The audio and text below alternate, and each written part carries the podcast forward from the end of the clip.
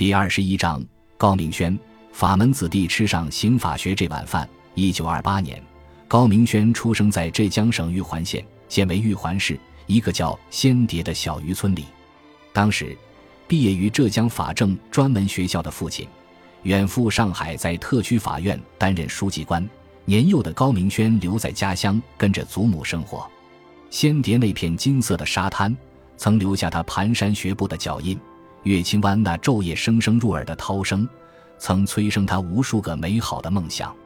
九岁那年，在上海担任书记官的父亲不愿为日本侵略者卖命，愤然弃官回乡，赋闲在家。抗战胜利后，迫于生活，高明轩的父亲到浙江省高等法院任审判官，后到杭州国民政府的地方法院任推事及法官。高明轩说。父亲当年的职业给自己思想上多多少少打下了一点烙印，觉得自己是法门子弟，与法天然有点联系。当时，父亲希望他将来子承父业，献身神圣的法律事业。父亲的谆谆教诲，激励他在少年时代阅读了许多法律书籍。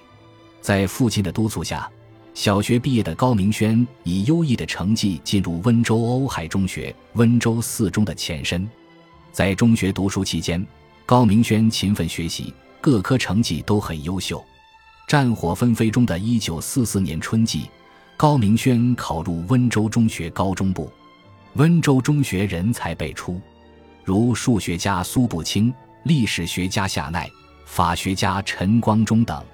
在这里，高明轩如饥似渴地博览群书，打下了深厚的社会科学功底。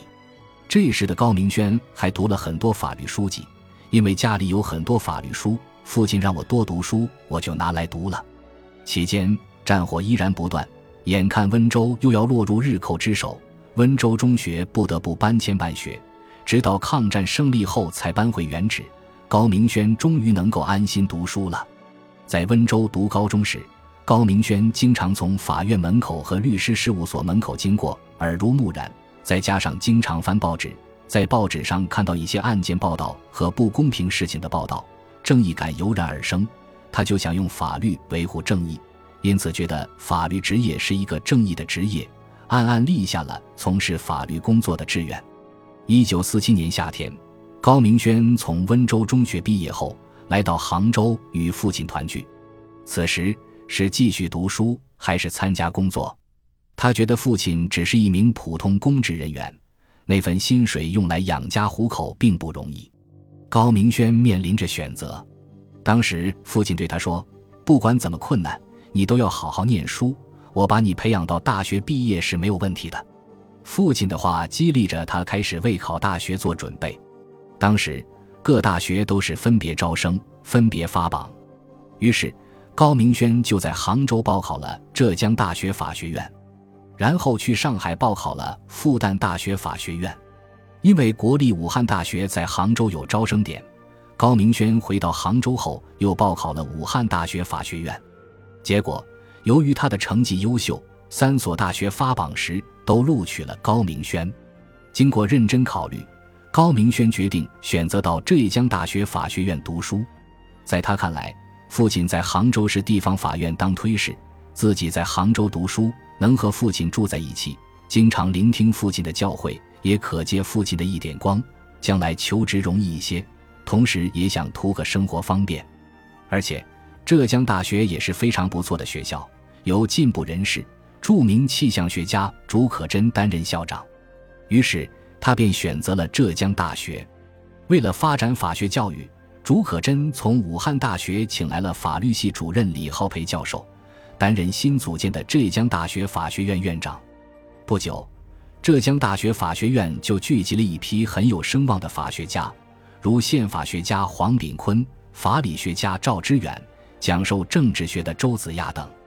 一九四七年秋季，高明轩进入浙大法学院读书，在诸多名师的教诲下，高明轩受到了严格的法律训练，也打下了坚实的法律基础。高明轩入学后。第一学年的刑法总则课就是法学院院长李浩培讲授的。其实，李浩培一辈子也就讲过这一次刑法课。在高明轩的印象里，李院长讲的刑法学对象明确，体系完整，条理清晰，分析细致，逻辑严密，内容生动，娓娓动听，并且与实际生活非常贴近，听起来毫无枯燥之感，引起他极大的兴趣。他感觉到刑法里面学问很深，下定决心好好学习。一九四九年五月三日，杭州解放。追求进步的高明轩利用暑假参加了中共杭州市委组织的青年干部学校的学习，讲课的都是中共著名政治活动家，如谭启龙、张晋夫等。暑假学习结束后，高明轩准备回到学校。这时，浙江省军管会文教部为贯彻中共中央关于废除国民党六法全书通知的精神，决定撤销浙江大学法学院。法学院的学生既可以转系，也可以参加地方工作。李浩培认为撤销浙江大学法学院不合适，就带着高明轩到浙江省军管会文教部协商，不要停办法学院。毕竟新中国也需要培养法律人才。但协商没有任何结果。二十一岁的高明轩又一次面临着选择：是参加工作，还是转系继续求学？想到父亲对自己的期望。此时的高明轩既不想转系，也不想立刻参加工作。他把继续学习法律的想法告诉了李浩培。为了支持高明轩，李浩培把他举荐给了自己在东吴大学上学时的同学——北京大学法律系主任费清。费清是著名的国际法专家，是社会学家费孝通的哥哥。费清同意接受高明轩。一九四九年九月十六日。高明轩告别父母北上，转学到北京大学法律系继续读书。这年十月一日中午，高明轩与同学早早吃完午餐，自北京大学所在的沙滩红楼出发，步行到天安门参加即将举行的开国大典。下午两点五十五分，站在现在的人民大会堂位置的高明轩注意到一行小汽车缓缓驶到天安门城楼下，他想。这可能就是首届政府的全体领导人吧。三点，毛泽东在天安门城楼上庄严宣布：“中华人民共和国中央人民政府成立了。”看到五星红旗在高高的旗杆上迎风飘扬，高明轩十分激动。在北京大学，高明轩抱着法治社会的崇高理想，自由遨游在法律的海洋里。为了提高自己的法学学识。他不但在课堂上认真听讲，向老师虚心请教问题，而且一有空闲就去图书馆阅读法学资料。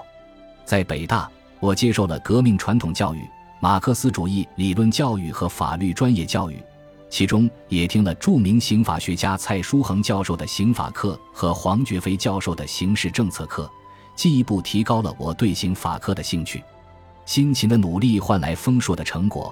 高明轩的成绩名列前茅，这为他日后成为中国刑法学界举足轻重的人物打下了坚实的基础。一九五一年七月，高明轩从北京大学毕业时，正值新成立的中国人民大学要招收十名研究生。北京大学法律系领导在征求高明轩的分配志愿时，他毫不犹豫地要求做一个刑法学研究生。又一次选择向法学殿堂的更高层次攀登。研究生期间，高明轩先后上了贝斯特洛娃、达马亨、尼可拉耶夫、科尔金等四位苏联专家教授的刑法学专业课，对刑法学有了更全面、更系统、更深入的了解，研究的兴趣也越来越浓。我父亲在一九五二年因病离世，于是，一家人陷于困顿之中。我在家是老二，共有六个兄弟。母亲一直在街道幼儿园当养育员，收入很低的。在读研究生时，我常常将助学金的绝大部分寄给家里。一九五三年八月，经过十多年的寒窗苦读，高明轩的学生时代画上了句号。这是人生的分水岭，又一次面临选择。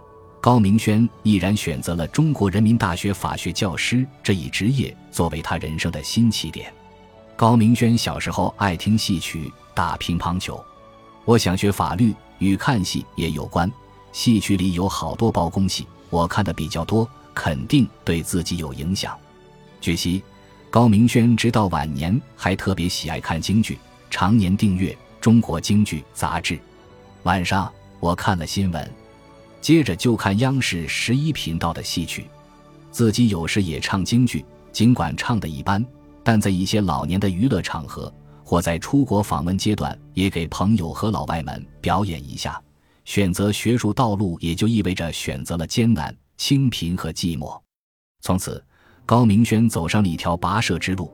他付出了无数心血、汗水和时间，身后留下了一串深深的脚印和一个个鲜明的标识。多年来，高明轩为学生教授中国刑法。刑事政策与刑事立法、刑法前沿问题等课程，全国优秀教师，全国师德先进个人，人民教育家。从教一辈子，高明轩获得了不少荣誉，对教育事业始终钟爱如一。二零一九年十月一日，高明轩受邀参加新中国成立七十周年庆典观礼，他感慨道：“新中国一路走来很不容易，国家发生了翻天覆地的变化。”足以让每个中国人感到自豪，而日益完善的中国刑法也让高明轩感到欣喜。随着国家进步、民主法治水平的提升，我们的刑法一直在发展进步，法律条文越来越符合实际，更具体、更有针对性，可操作性也越来越强。我所做的一切，就是希望推动法治中国建设，保障国家安全、社会稳定，让人民权利得到保障。让犯罪分子得到应有的制裁。回顾一生的奋斗历程，高明轩依然充满老骥伏枥、志在千里的豪情。今后我还要继续做好本职工作，和法学界同仁一道，努力推动法学体系不断发展完善，为我国法学的发展做出新的贡献。感谢您的收听，喜欢别忘了订阅加关注，主页有更多精彩内容。